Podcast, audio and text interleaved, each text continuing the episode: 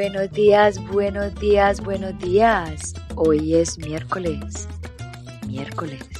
Bienvenidos a Unbreakable Life with Glory, the podcast donde hablamos de depresión, ansiedad, PTSD, post-estrés traumático, holísticamente, naturalmente, para que te sientas mejor. Y aquí, tu servidora del mundo, Gloria Goldberg.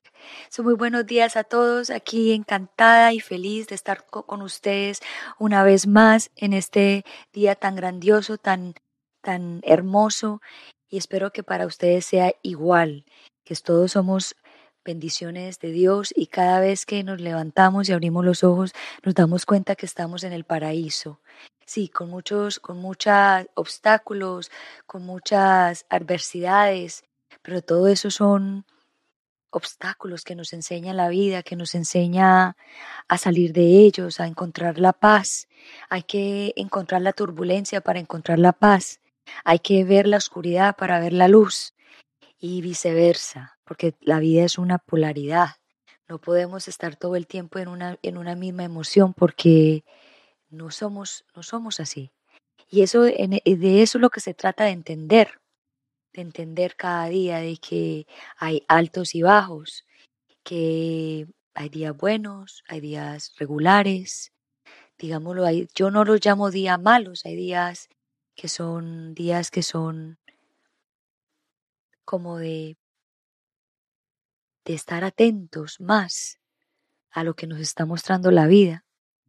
Muchas veces hay que dar un alta, un alto, una pausa, porque nuestro, nuestra mente está alborotada, nuestra mente está inquieta y no sabemos ni cómo pararla.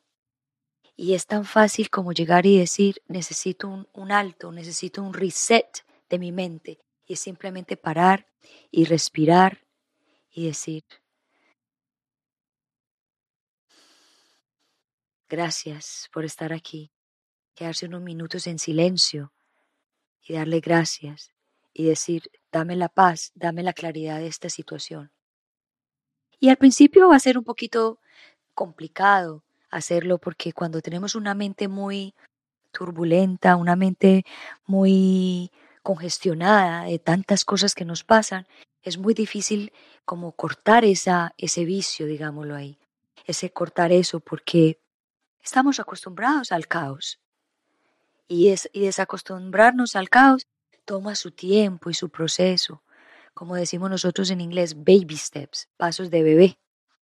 Pero hay que darlos para empezar a evolucionar. Y muchas personas piensan que la evolución empieza por ir a un, psicólogo, un terapeuta. Sí, claro que empieza por ahí, pero solamente empieza por uno, si uno quiere. Y cuando uno llama a un de un psicólogo, un psiquiatra, es porque uno está convencido de que realmente quiere hacer un cambio y porque realmente lo necesita necesita la guía, necesita alguien que lo escuche, alguien que le dé las pautas a uno.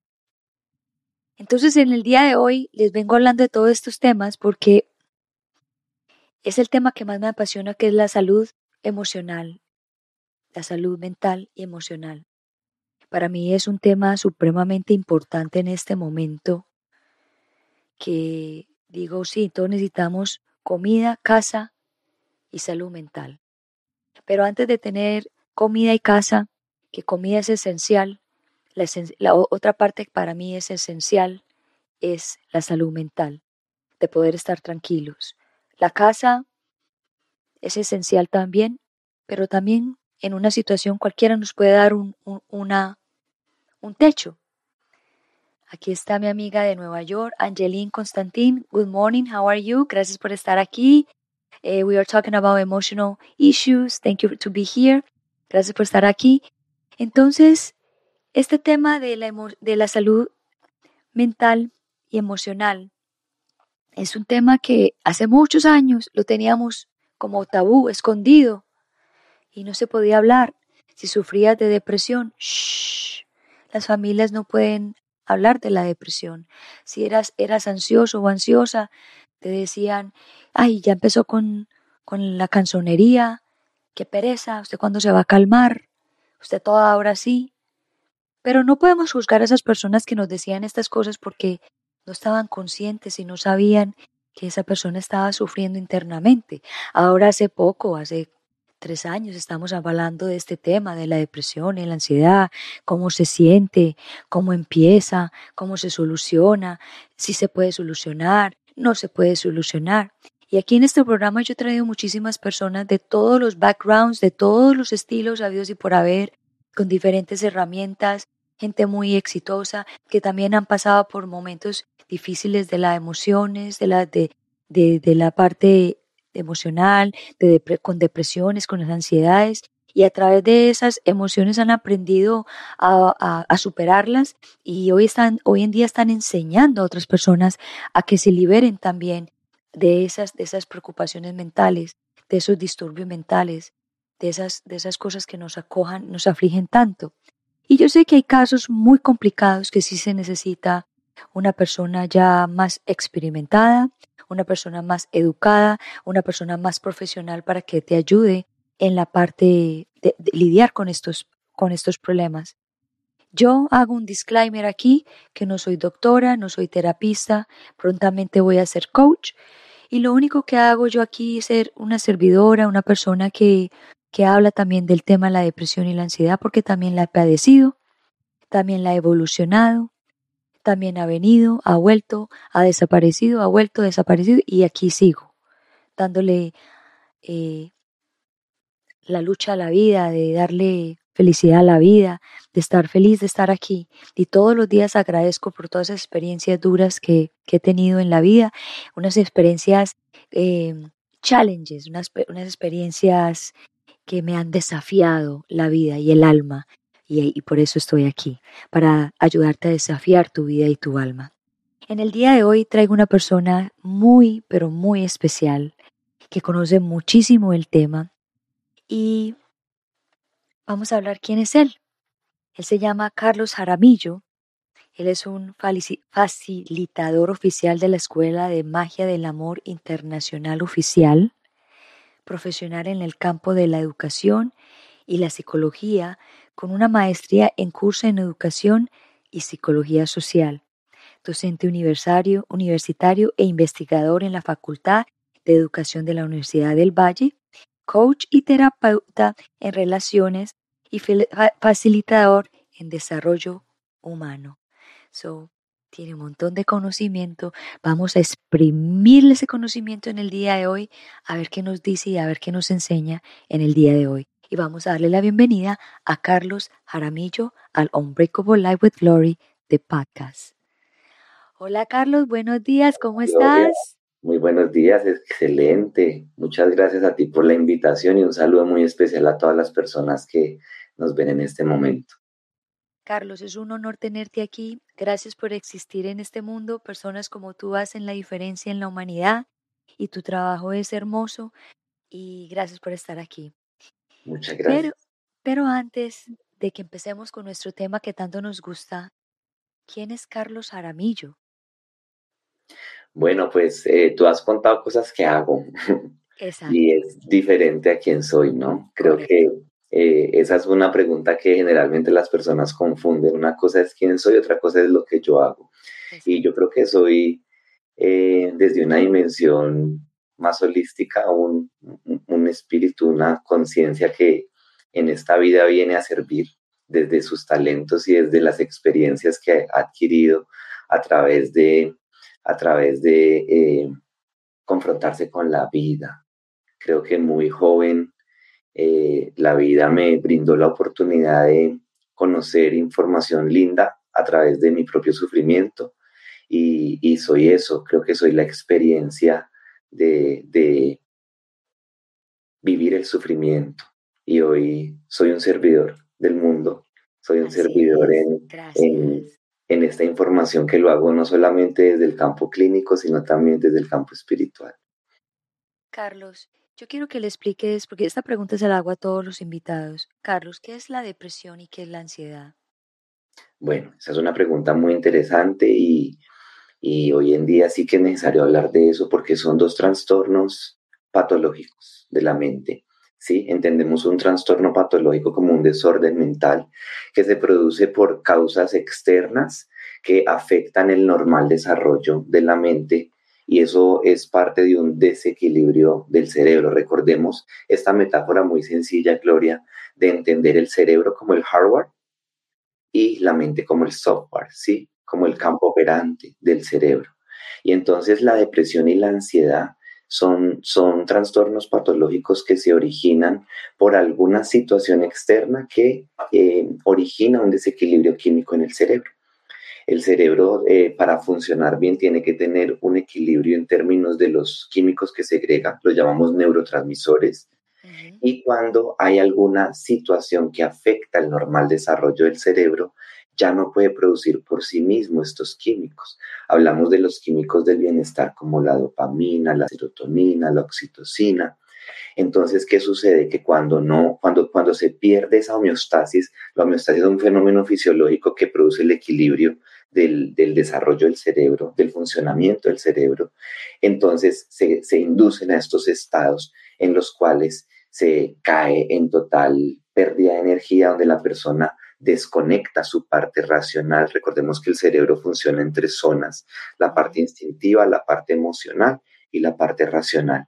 Entonces, tanto la depresión como la ansiedad lo que hacen es desconectar en gran parte parte del campo racional del cerebro y entonces la persona pierde claridad mental, pierde energía y cae en estados donde pierde la motivación, donde no tiene voluntad para tomar decisiones de manera consciente y racional. ¿Qué las diferencia la una de la otra? La ansiedad generalmente se experimenta a través de el cuerpo en, en términos de sensaciones de sudoración, de nerviosismo, de pánico, de insomnio. Es decir, la ansiedad generalmente se experimenta físicamente a través de la producción no solamente de emociones, sino de cambios fisiológicos que impiden el normal desarrollo de, las funciones diarias ¿no? que tenemos en la vida. Y la depresión, al ser ya más de orden mental, lo que hace es un descenso tal en la energía de nuestro cerebro que desconecta esta parte racional y nos hace caer en unos estados involuntarios para tomar decisiones. Perdemos la motivación hacia la vida, perdemos la, energía y la capacidad de hacer nuestras tareas cotidianas, tendemos a tergiversar la vida o a verla más eh, dramática de lo que es, ¿sí? Porque estamos totalmente nublados, estamos totalmente cegados por esa falta de compensación de los químicos que el cerebro produce para el bienestar. La depresión tiene distintos niveles y, es importante ya esta pregunta porque en la cultura popular se ha vuelto cliché el hecho de que cuando yo me levanté un poquito triste, entonces ya digo que tengo depresión. Y eso no es una depresión. No, no, no, es una enfermedad mental y tiene distintos grados de intensidad. Una cosa es un estado depresivo o un estado temporal de tristeza y otra cosa muy diferente es un estado clínico de depresión en el cual ya la persona por sí misma no tiene los recursos para salir de allí. Y otra cosa es que cuando me siento que estoy un poquito eléctrico, como decimos, entonces inmediatamente dice, tengo ansiedad. Sí. No es lo mismo. la ansiedad es un trastorno patológico y requiere también de acompañamiento e intervención clínica. Entonces es muy bonito que las personas aprendan a identificar eh, que realmente estos dos, estos dos términos y el DCM5, que es como el manual de las enfermedades y los trastornos mentales, tanto en psiquiatría como en psicología, eh, los catalogan como patologías de la mente. Son enfermedades, no son algo que la persona por sí misma ya resolvió. Entonces, cuando la persona tiene la misma capacidad para gestionar sus emociones y salir de esos estados, que generalmente pasa porque son momentos de intensidad leve, pues allí súper chévere. Pero cuando ya caemos en un trastorno clínico, sí es necesaria la intervención profesional. Carlos, em, tú mencionaste una cosa súper importante, dos, eh, justamente dos. Una muy importante es lo que dice el cliché de, ay, estoy, de, estoy depre, estoy ansioso. Estoy con la depre. Estoy con la depre, hoy estoy con ansiedad. Y, cuando yo oigo personas así, porque yo he padecido depresión, he padecido ansiedades, me han dado ataques de pánico, yo oigo cuando la gente dice así y a mí no es que me moleste, pero digo, wow, esta persona no tiene ni idea lo que es realmente una depresión o una ansiedad. Y eso, y eso me, me, pone, me incomoda a mí un poco porque es, es como que, ay, jugar con, jugar con algo tan, tan serio y tan, tan delicado.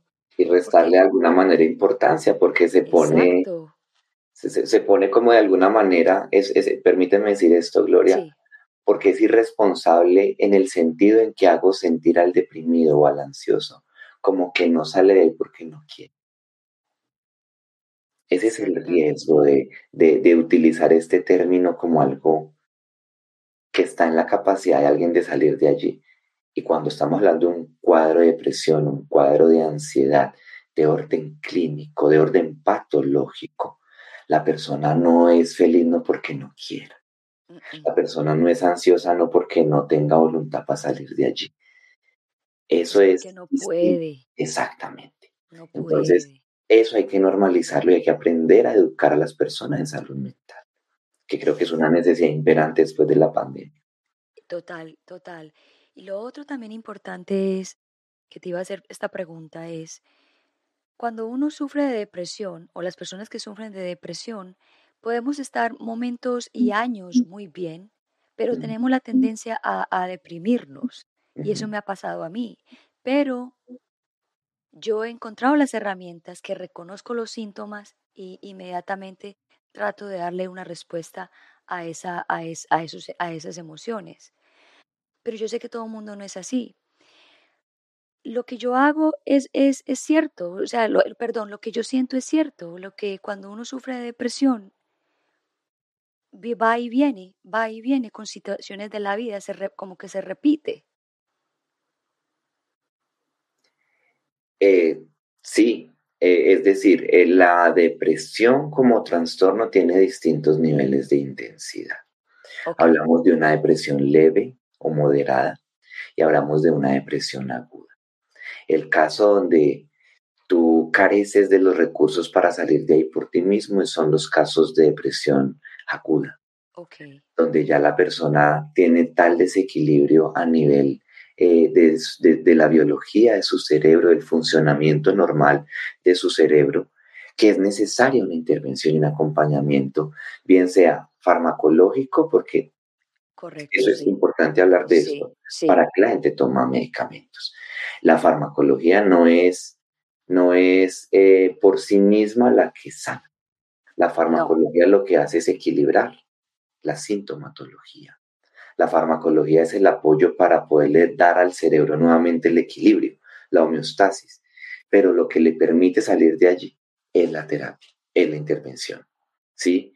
Cuando una persona por sí misma eh, tiene los distintos recursos para salir de allí, es porque no ha llegado a un cuadro tan severo y entonces su misma capacidad de resiliencia, que es una capacidad que todos los seres humanos tenemos, pero todas las tenemos en distintas medidas, dependiendo del grado de intensidad de experiencias dolorosas que hayamos vivido, tenemos los recursos para salir.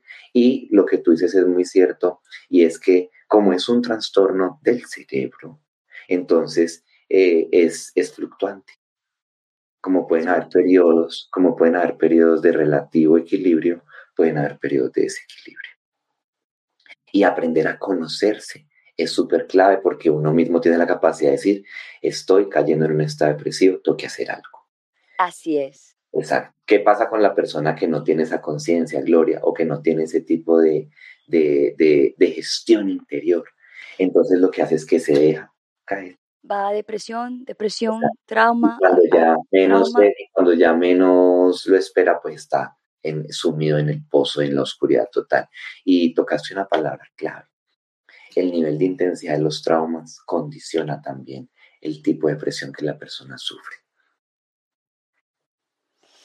A mí, yo, yo, yo he sido una estudiadora, digo, una, una como que una persona súper comprometida en encontrar por qué la depresión, cómo nos da la depresión, cómo llega la depresión, por qué nos da, eh, eh, en qué momento se presenta la depresión. Y eso ha sido mi, mi, mi entero estudio acerca de esto, de, mi punto de vista.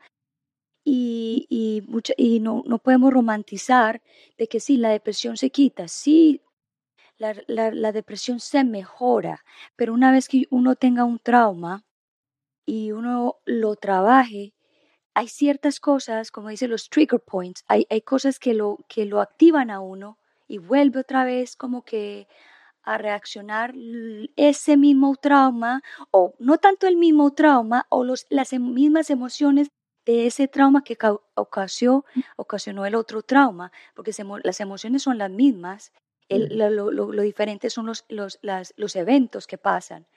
Entonces la gente piensa que, ah, yo sufro de depresión y me, traté con un coach o me traté con un terapista y se me quitó.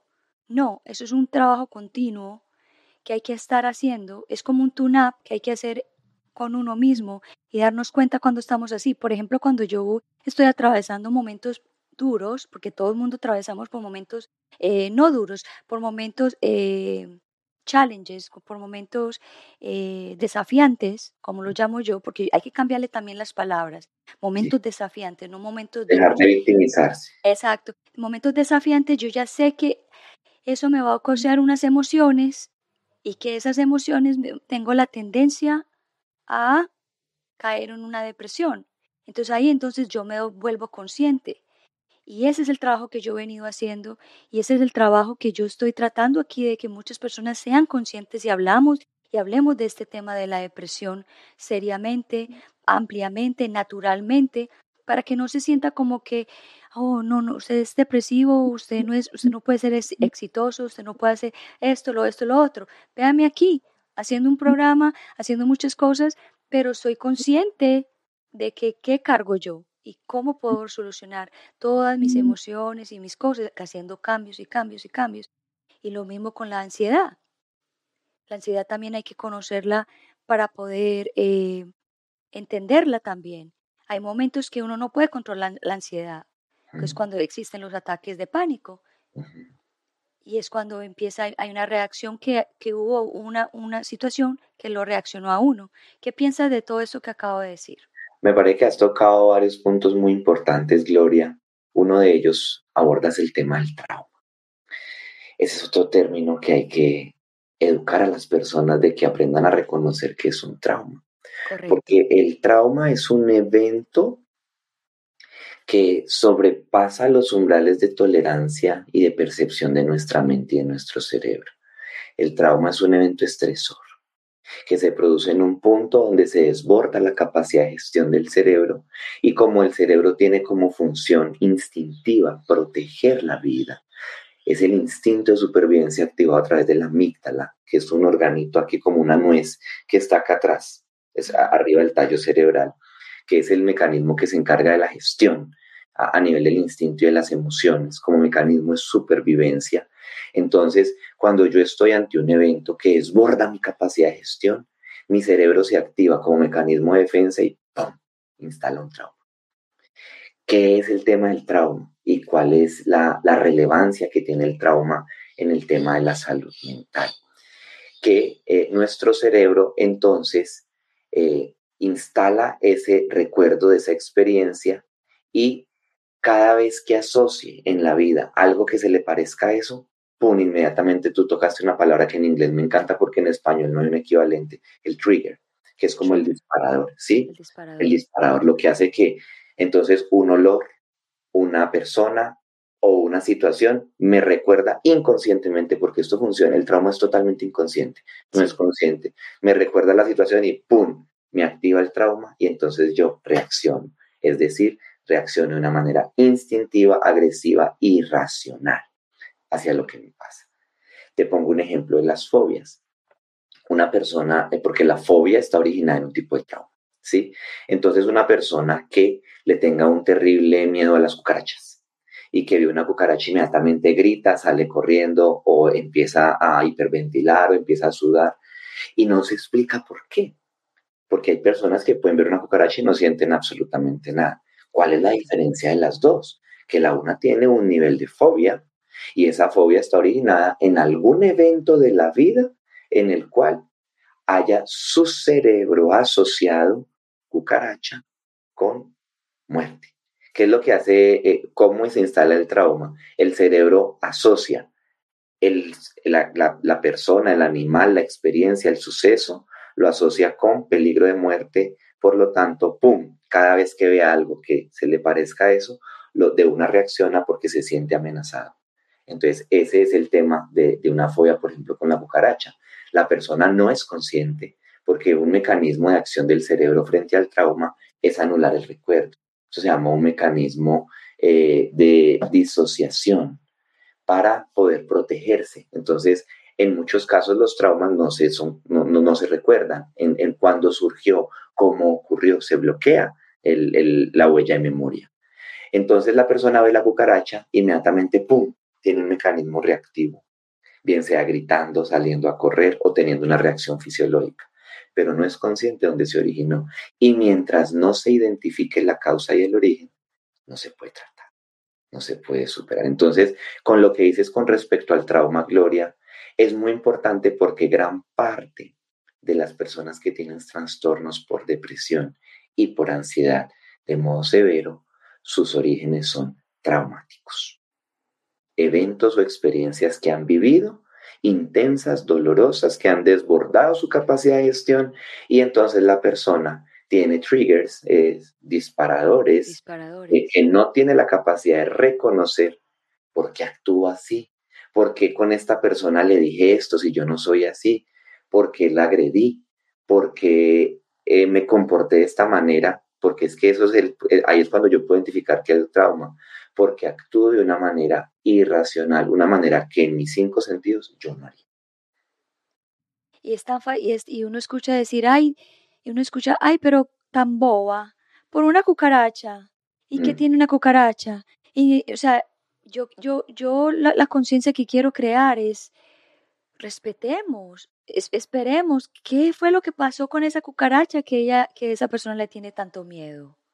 ¿Por qué no nos, nos ponemos, como se dice, conscientes de que la otra persona también pudo haber tenido un trauma? Detrás de cada persona hay una historia y esa historia hay que respetarla y esa historia hay que honrarla y hay muchas personas que, que no son conscientes de ella, desafortunadamente. Es tan particular, el ser humano es tan complejo que yo no puedo generalizar el caso de nadie, o sea, cada uno es un universo complejo y multidimensional. Y, por eso es, y valoro por eso estos espacios de educación para las personas, porque hoy en día estamos viviendo, Gloria, una crisis de salud mental supremamente terrible. Las tasas de suicidio, según la OMS, después de pandemia, han aumentado de una manera abismal. ¿Por qué se suicida una persona? Porque muchas veces también criticamos cómo le ocurre hacer una cosa de esas. Un suicida, un suicida, no una persona que amenace todos los días con que va a matar como un mecanismo de manipulación emocional, que otra cosa totalmente diferente, ¿sí? Un suicida que, que, que, ejecuta la acción de matarse es una persona que está sumido en un trastorno tan profundo de depresión, que la depresión muchas veces ni siquiera es consciente, ni siquiera quien la padece es consciente de eso que encuentra esa opción como la única salida para escapar del sufrimiento y el dolor que vive. Entonces, cuando yo no, no soy compasivo con eso, cuando soy, cuando soy irrespetuoso por no ponerme en la posición del otro y, y, juzgarlo o criticarlo, pues estoy mostrando claramente un, un, nivel de ignorancia, ¿no? Frente a lo que es la salud mental. Entonces, qué bueno que se abran este tipo de espacios para que la gente aprenda, aprenda a normalizar hablar de salud mental. Tú lo decías al inicio del podcast y es que antes había mucho estigma hablar de estos temas o se creía que ir al psicólogo, al terapeuta, era para locos. Y, había un gran estigma social, ¿sí? No, nuestra generación, en los ochenteros y para atrás, venimos de esa cultura, ¿no? En, en que no teníamos por la capacidad de recursos, por el acceso, por las creencias de, de, de, nuestra, de nuestras generaciones, no se iba al psicólogo. Y la gente se tragaba y vivía la vida como podía y con los recursos que tenía. Y es el, el, gran parte de la descomposición que tenemos como sociedad hoy en día, ¿no? Porque venimos cargando todo ese pasado cultural. Hoy en día apenas estamos empezando a normalizar hablar de estos temas. Hoy vemos que las nuevas generaciones ya pueden tener más apertura para ir a un psicólogo, para sentarse a escuchar un podcast, sentarse a leer un libro de desarrollo personal. Eso hace 30 años, 20 años, Gloria, no existía. Era y, muy y acordate que supuestamente los psicólogos era para conseguir personas que fueran al consultorio, eso era muy, o sea, muy difícil, o sea, había la gente de pronto que tenía más problemas o gente más educada, eh, educada en el sentido de, de, estudio, de, de, de conciencia, iban a los psicólogos porque sabía que, you know, el psicólogo la iba a ayudar de alguna forma. Y yo me acuerdo que escuchaba, los psicólogos no sirven para nada, o es una perdedera de tiempo, porque no estábamos, no estábamos educados, no sabíamos también, Y también porque hay otro estigma, Gloria, y es pretender que tú vas al psicólogo para que él te diga qué tienes que hacer o cómo resolver la vida. Y no hay nada más equivocado que eso, porque el psicólogo no te va a decir qué tienes que hacer.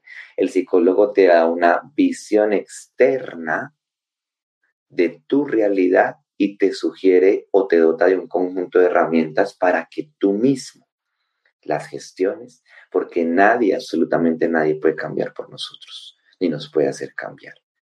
Es una gestión interior y es una gestión interior que se da a través del uso de herramientas constantes, que es la parte más difícil de los seres humanos y es la creación de hábitos saludables nos, no, no, si nos cuesta mucho, imagínate algo tan sencillo como cuidar la alimentación o cuidar la salud física, que es la parte fácil. ¿Cómo no nos cuesta la salud mental, que ni siquiera de ella hablamos con naturalidad? Exactamente. Y iba a hacer una comparación eh, en este momento, por ejemplo, para mí este tema de la depresión y la ansiedad es como lo mismo, e-, es, ha sido el hambre mío y las ganas de encontrar las soluciones, cómo mejorar, cómo transformar todo esto. Es como lo mismo cuando a uno, a alguien le dice tienes cáncer. Cuando a una persona le dicen que tiene cáncer, inmediatamente empieza a buscar, empieza a cambiar la comida, empiezan los doctores, ¿qué hago? ¿Qué hago para salvarme? ¿Qué hago? ¿Qué hago para salvarme? En el caso mío, que yo sé que eso es también muy doloroso. En el caso mío también es doloroso, porque toda la vida he estado, yo quiero, yo quiero sanarme, yo quiero sanarme, quiero, quiero eh, comer eh, mejor, quiero estudiar, quiero leer, quiero investigar, porque cómo funciona mi cerebro, por qué mi cerebro es así, por qué reacciono así. Y es un constante, es un constante, digamos, ganas del conocimiento. Entonces mi intención acá es crear esa conciencia de que no te tienen que diagnosticar algo grave. Yo digo que la depresión y la ansiedad son cosas también graves. Para, para, para de, decir, bueno, yo me voy a poner las pilas a ver qué es lo que me está pasando, porque a toda hora mantengo así triste, porque a toda hora mantengo con esta ansiedad tan, tan tenaz. Y eso es lo que yo estoy tratando de, de, crear acá, de que, que, nos abramos, de que también hay que pararle bolas a, esta, a, la, a, la, a la parte mental, porque es la, es la base. Para mí, la, la parte En esa no hay equilibrio en nada. En nada. Así como tú comes, así como te hidratas, así como eh, nutres tu cuerpo en sus distintas dimensiones, a la mente hay que darle lo mismo. ¿Y cómo nutro la mente? A través de este tipo de escenarios, leyendo, educándome, conociendo cómo funciona. Es que no sabemos cómo funcionamos, no entendemos el funcionamiento del cerebro, no entendemos las patologías mentales, no entendemos hablar de emociones, cómo gestionar las emociones. Pero qué bonito que estamos en este despertar y que cada vez sean las más las personas que se interesan por servir desde acá. Y yo por eso te agradezco y valoro este espacio que tú has eh, gestionado porque son necesarios. Es necesario que la gente tenga herramientas y aprenda a hacerlo. Y dijiste algo ahora que me parece muy valioso, Gloria, y es el hecho de, de, las personas que no, se, que, que no hacen algo no porque no quieran, sino porque de alguna manera no han desarrollado la conciencia para darse cuenta que tienen que hacer un cambio. Desafortunadamente los seres humanos, en nuestra conducta habitual, solamente generamos cambios cuando estamos en crisis o cuando ya tenemos un punto de saturación en algún aspecto. Tocaste el ejemplo del cáncer. Yo no tengo que esperar a desarrollar un cáncer para darme cuenta de la importancia de alimentarme bien, para darme cuenta de la importancia de controlar mis pensamientos, porque un rencor profundo o un desborde de una emoción intensa como el odio puede desencadenar un cáncer. Esa, es que yo pienso, yo pienso humildemente sin, sin tener la, la, educación de un doctor, eh, todo lo que, todos los cánceres se reflejan es a través de nuestras, de, cómo nos sentamos por dentro. Y lo de la rabia, la ira. Hay un principio eh, en psicología que se llama el efecto psicosomático si me permite explicar este término de una manera sencilla, el efecto psicosomático es el, efecto, como se dice, lo que se produce en cómo eh, la mente, nuestra psiquis, nuestra psicología, nuestros pensamientos afectan directamente el funcionamiento biológico del ser. Entonces, ¿Qué es lo que sucede? Que cuando tenemos un desequilibrio por algún pensamiento, por alguna situación que no podemos gestionar, nuestro cuerpo inmediatamente lo somatiza. ¿Cómo? Inmediatamente produciendo hormonas estresoras a través de nuestras glándulas suprarrenales, como el cortisol, que qué es lo que hace cuando el cortisol está en grandes cantidades en el cuerpo y cuando es perdurable, lo que hace es deteriorar nuestro sistema inmunológico y cuando nuestro sistema inmunológico se deprime, somos supremamente susceptibles a cualquier enfermedad oportunista. Entonces, eso es producto de un origen mental. El efecto psicosomático es cómo la mente afecta y deteriora la calidad del cuerpo a través del sistema inmune. Y entonces algunos eh, tipos de cánceres, por ejemplo, hay evidencia científica que son de origen emocional. Total. Como hay unos que tienen que ver gran parte con el componente genético, en gran medida también son de origen emocional. Y gran parte de las enfermedades se originan por no tener la capacidad de gestionar internamente mi mente y entonces se expresa a través del efecto psicosomático en un deterioro de mi sistema inmune porque se deprime, entonces empiezan a deteriorar los órganos y entonces empezamos a ser presa fácil de los virus, de las bacterias y de todas las enfermedades oportunistas en las que podemos eh, caer. Gracias por esa explicación. ¿Qué piensas de que nosotros todos hablamos de la pandemia como algo muy negativo, ¿cierto? En el caso, yo veo la pandemia también, que fue también algo muy positivo porque alborotó lo que estaba por debajo. Alborotó lo que estaba, por, lo que estaba por debajo. Entonces era como que el momento, bueno, pongámonos las pilas y seamos conscientes y veamos qué es lo que está pasando en nuestro interior, porque lo que pasó fue que nos metieron a las casas, pero a, muchos nos, no, les costó mucho estar en las casas porque no, no sabían por qué, y hay otros que les convino estar en las casas porque se dieron cuenta de quiénes eran y de cómo eran. eso que dices me encanta, porque es que la pandemia nos obligó a mirar para adentro. Total. y mirar para adentro es maluco, mm. porque parte de reconocer de que quien tiene que cambiar eres tú, no los demás. Entonces la pandemia, utilizo la metáfora del mirar para adentro con el encierro, con lo que vivimos, porque fue un agitador de muchos procesos que se venían viviendo a nivel interior en las personas. Divorcios los que tú quieras. Es que, claro. Suicidios, una cantidad inimaginable. Pérdidas eh, de, de relaciones, quiebras económicas, las que quieras. Es decir, fue una situación que tocó a todo el planeta Tierra porque nadie, mm, a menos de que estuviera fuera pues, del planeta Tierra, eh, que, que, se, que se despistó de que no estamos pasando por una crisis mundial.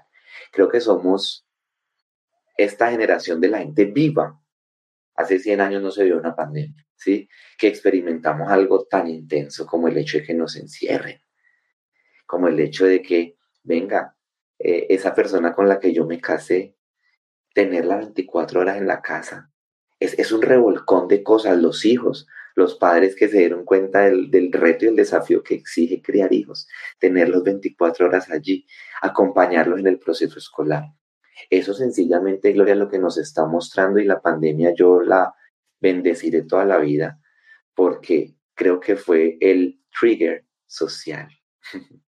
fue el disparador para que la gente realmente revalúe su vida y haga cambios. Y ahora que estamos ni siquiera terminados, porque si veces siguen hablando de aumento de casos, ahora ya hablamos del el monkeypox o la vida.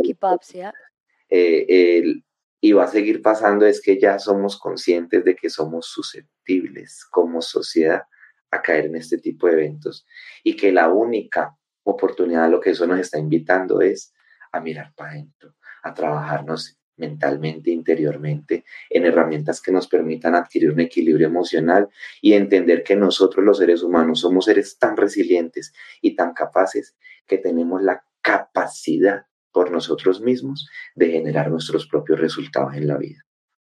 Es como, yo pienso, listo, eh, pasó lo del virus, listo, ¿qué? Entonces uno tiene que volverse, ok, ¿qué sigue? Ah, sigue este chicken, monkey pops, whatever, ok.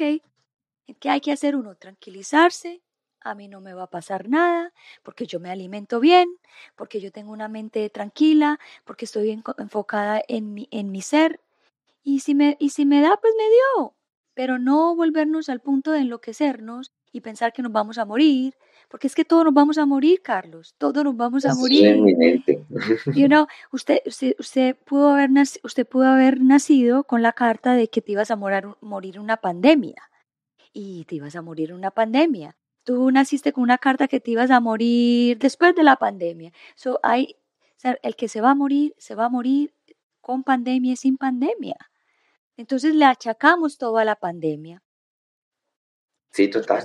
Le achacamos toda la pandemia, le pusimos toda la... Ah, es que por la pandemia, es que por la pandemia se murió este, por la pandemia... Sí, pero entonces, ¿por qué se murió esa Pero sí, sí, si miramos, Gloria, la gran cantidad de personas que murieron, por ejemplo, efecto del COVID, eran personas en gran medida que tenían preexistencias, es decir, ya tenían en su sistema inmune cierto grado de deterioro. Eran personas que en gran medida, porque no estoy diciendo que todas, pero sí en gran medida, eran personas que ya estaba el cuerpo pasándoles factura por situaciones, los que no eran genéticos, los que eran por hábitos, por hábitos no saludables, pues lo que hace el virus es lo que hablaba o lo que explicaba hace un poco de las enfermedades oportunistas, un virus de que si no estás fuerte inmunológicamente, pues te, te, te lleva. Claro. Pero eso es una reflexión también para quienes tengan familiares o hayan perdido familiares por COVID. Y es, ahora, ¿qué estoy haciendo yo para proteger mi sistema inmunológico? Si en estos, si después de la pandemia tú no has generado nuevos hábitos saludables, no has aprendido nada de la pandemia. Nada. ¿Qué hábitos saludables no solamente en términos físicos, Gloria, de alimentarme mejor, de hidratarme, de hacer ejercicio regularmente, de meditar, porque es que es una herramienta potente para fortalecer el sistema inmune, sino a nivel mental, ¿qué estoy haciendo para trabajar mentalmente mis emociones y mi, y mi forma de interpretar la realidad y de actuar en ella? Si no he hecho cambios, paso la pandemia en silencio y no aprendí nada. Y cuando en la vida no aprendemos algo, la vida misma se encarga de repetirnos la situación una y otra vez hasta que aprendamos lo que nos enseña. Y yo pienso que todo, todo es reversible, toda enfermedad es reversible siempre y cuando tú hagas un cambio en la mente. Y, y, estudies quién eres tú, cómo eres tú y por qué comes tú. Hay personas, por ejemplo, han hablado y estudios, por ejemplo, ya esto es un tema que se sale un poquito, pero también encaja con lo de la parte emocional, con la diabetes.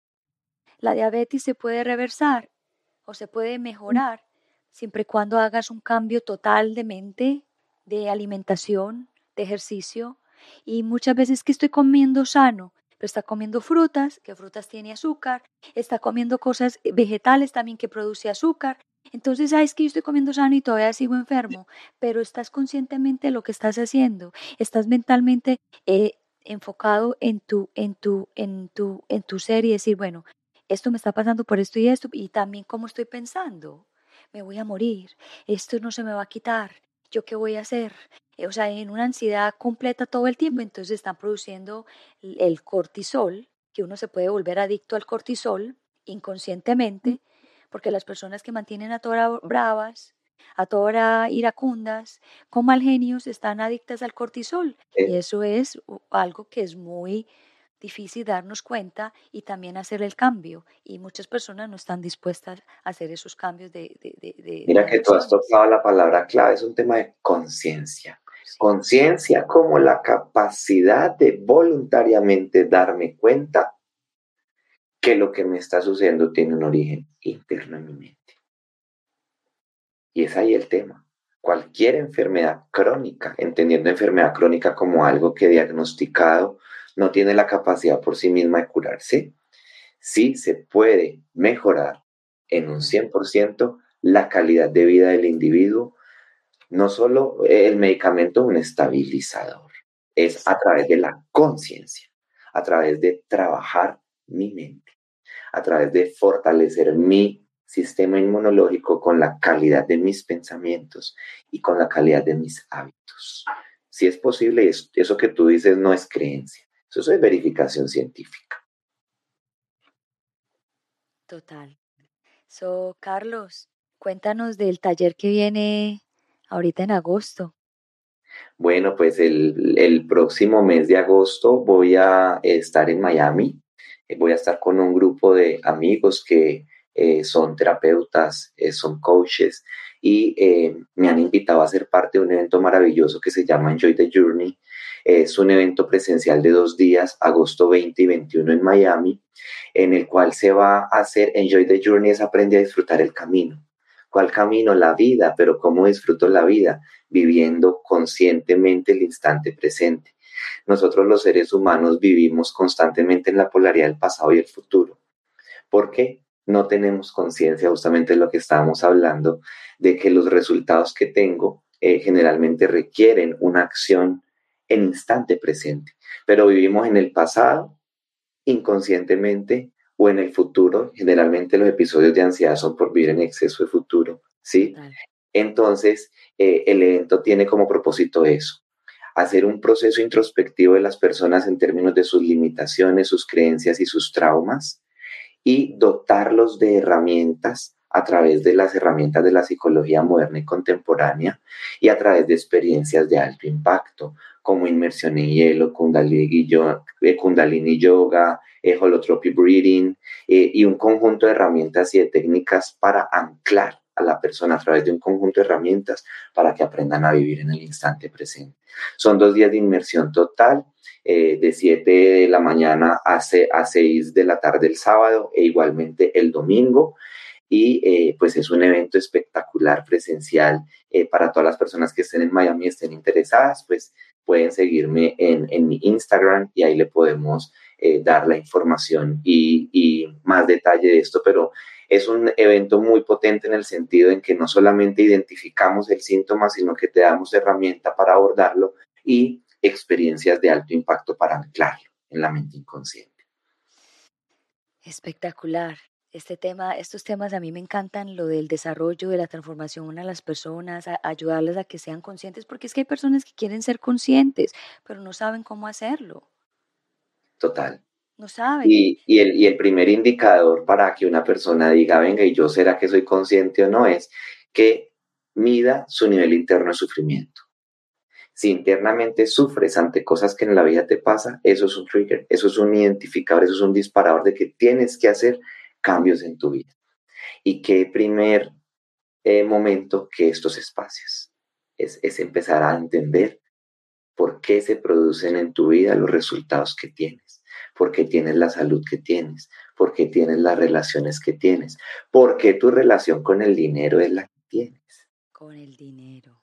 Entonces, eso todo es de origen mental, en la manera como yo interpreto la vida, Gloria, es producto de mi sistema de creencias, de mis miedos, de mis traumas, de mis limitaciones. Entonces, pues es el motor detrás de funcionamiento en la vida y que eh, desde ahí es que se empieza a trabajar. Para mí, para mí, cuando yo, eh, para mí, cuando yo le, aconsejo a alguien, cuando alguien me viene y me dice, ¿qué crees que cómo estoy yo? Entonces la respuesta es, date vuelta a tu vida ves dónde estás viviendo, cómo estás viviendo y tú me dices a mí cómo estás, cómo está, cómo tú estás. porque uno, uno es el reflejo, lo que uno hace afuera es el reflejo de cómo uno está adentro. Totalmente. Hay un principio psicoanalítico muy bello que dice, tu realidad no es más que la proyección de tu mente inconsciente. Mira qué profundo. Es decir, vemos a los demás y vemos la vida como somos. Y cuando decimos cómo somos es cómo pensamos, cómo la interpretamos, cómo está estructurada nuestra mente. Pero la maravillosa noticia, Gloria, es que independientemente de cuántos años tengas, independientemente en qué lugar del mundo te encuentres, independientemente de las condiciones sociales y externas, siempre es susceptible de cambiar. Eso es una verificación de la neurociencia y se llama la neuroplasticidad. Tenemos la posibilidad en cualquier momento de la vida aprender algo nuevo y cambiar, porque tenemos la posibilidad en cualquier momento de la vida de tejer nuevas conexiones neuronales. Así que cambiar, independientemente de que tengan 90 años, es posible. Es, posible. Total. La última pregunta. Yo pienso que este es una de las medicinas más poderosas del mundo, el silencio. ¿Qué opinas del silencio? El silencio es incómodo porque nos obliga a mirar para adentro. Y cuando miramos para adentro, tenemos, tomamos conciencia de nuestras limitaciones y tomamos conciencia de, de, de toda esa turbulencia que hay en nuestra mente. Yo soy partidario que es una herramienta valiosísima para practicar porque es una herramienta de introspección. Y yo tengo un lema de vida, Gloria. En la vida tú no puedes sanar lo que no identificas. Y creo que el silencio es un gran instrumento para aprender a autoconocerse. Y en eso estoy muy de acuerdo contigo. Es una herramienta de transformación porque me permite reconocer lo que en mí debo cambiar. Y muchas personas piensan de que el silencio es quedarse sentado ahí y no, y no, no, no hablar, o sea, piensa que las personas piensan que no están acostumbradas al silencio piensan que es estar ahí y entonces que no le va a llegar, no le va a llegar información. No, al contrario, hay que callar la boca para escuchar lo que estamos diciendo y hablando dentro de nuestra mente. Claro, porque el silencio lo que hace es ponerte en conexión con tu mente. Como todo el tiempo estamos en piloto, estamos hablando, no tenemos ni idea de lo que pensamos, vamos hablando, vamos actuando, vamos en la vida en piloto. Pero, por ejemplo, los momentos de silencio son momentos para escuchar qué son todos esos pensamientos que pasan por la mente. ¿Sabías que alrededor del 97% de los pensamientos del ser humano son inconscientes? No tenemos capacidad de reconocer ni siquiera lo que pensamos. Entonces es una herramienta valiosísima. Y por eso la meditación es una herramienta poderosa porque combina dos, elementos potentes. Uno, el silencio y dos, la respiración. la respiración. La respiración es el instrumento biológico por excelencia para poder conectar los distintos niveles de funcionamiento del cerebro por eso es tan potente para sanar. De hecho, técnicas terapéuticas para la resolución de traumas como el mindfulness se basan en la respiración. Y sabes, Carlos, que estas dos herramientas son gratis y cada uno la, cada uno la carga con, con, consigo misma. Imagínate que la, a través de ejercicios de respiración se puede fortalecer el sistema inmunológico ok, yo no tengo plata para ir a un terapista, me voy a poner a, escuchar este programa que respirando y quedándome en silencio me voy a mejorar. Sí, total. Eh, empiézalo, pero hay que hacerlo. Totalmente. La respiración es un mecanismo potente para fortalecer el sistema de defensas. Total, total. Wow, ya llegamos a 53 minutos. Antes de irnos, Carlos, quiero que le des una palabra o una frase en este día las personas que tengan depresión, que estén ansiosas y que estén pensando en quitarse la vida. Wow. Bueno, pues ojalá este mensaje llegue, ¿no? No solamente lo que voy a decir, sino todo lo que hemos hablado. Y, lo primero es, si estás pasando por esa situación, que, que, aprendas a ser compasivo contigo mismo y que no te culpes. No te culpes. Todos los seres humanos nos, nos equivocamos y tenemos derecho a, sentirnos en esos vacíos existenciales. Y si eres de las personas que estás pasando por eso, estás dando un gran paso, porque esa es la iniciación para el cambio.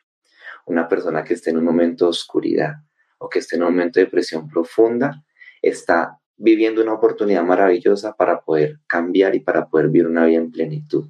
Es decir, si vemos la vida como una carrera, está en el camino, está acercándose hacia ese proceso para salir de allí.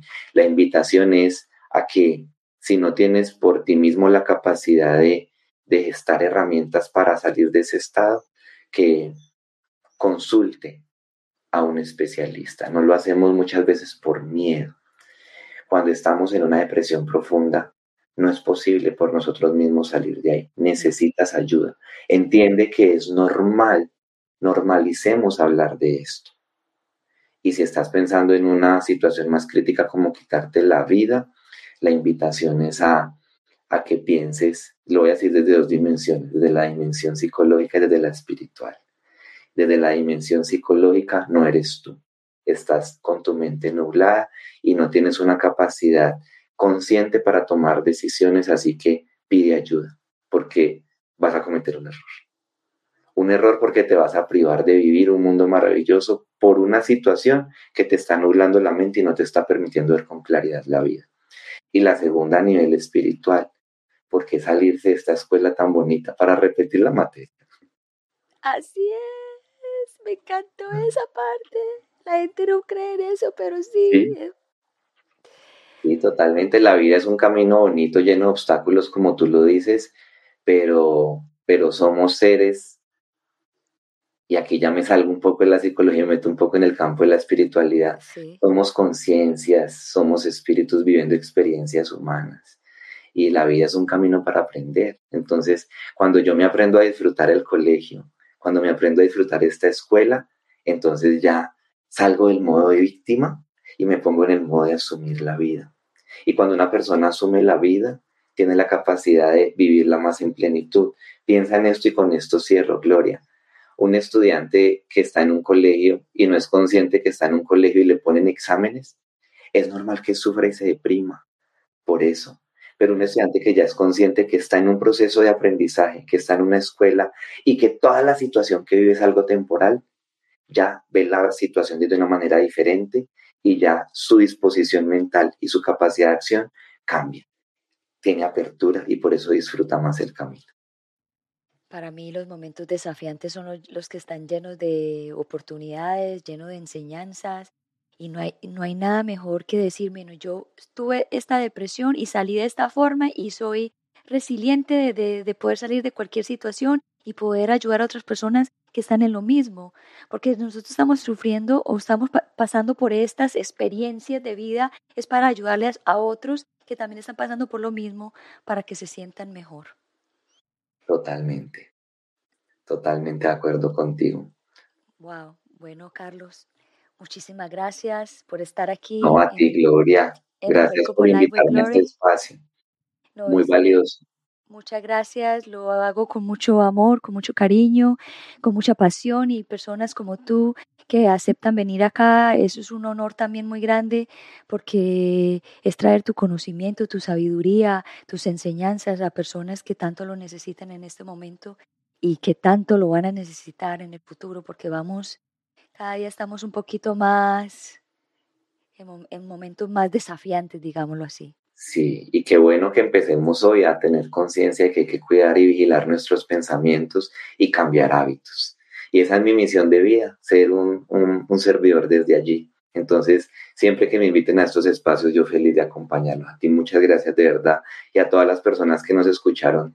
Eh, gracias por la apertura, gracias por escuchar y, y que nos seguiremos viendo en el camino en otros escenarios. Así es. Bueno, te voy a poner en el Green Room y voy a cerrar el programa y si me puedes esperar, fabuloso. Si te tienes que ir, pues también te entiendo. Vale, te espero. Un abrazo a todos. Gracias. Gracias por la invitación. Chao.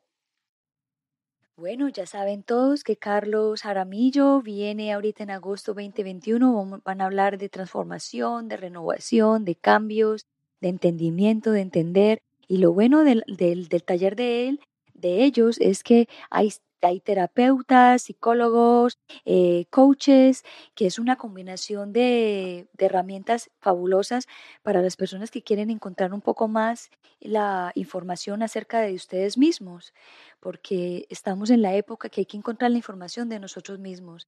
Así como leemos en las cajas cuando vamos al supermercado eh, cuántos carbohidratos y la información del producto que estamos comprando, yo creo que debemos usar también eso en nosotros mismos quiénes somos nosotros, para qué, para qué estamos, por qué, cómo y por qué reaccionamos, etcétera, etcétera, etcétera. Y yo sé que de esa forma es que empezamos a nosotros a sentirnos mejor, a, a, a, entendernos mejor, a ser más razonables, más eh, compasivos con nosotros mismos, porque nosotros todos cometemos errores y todos nosotros pasamos por momentos desafiantes.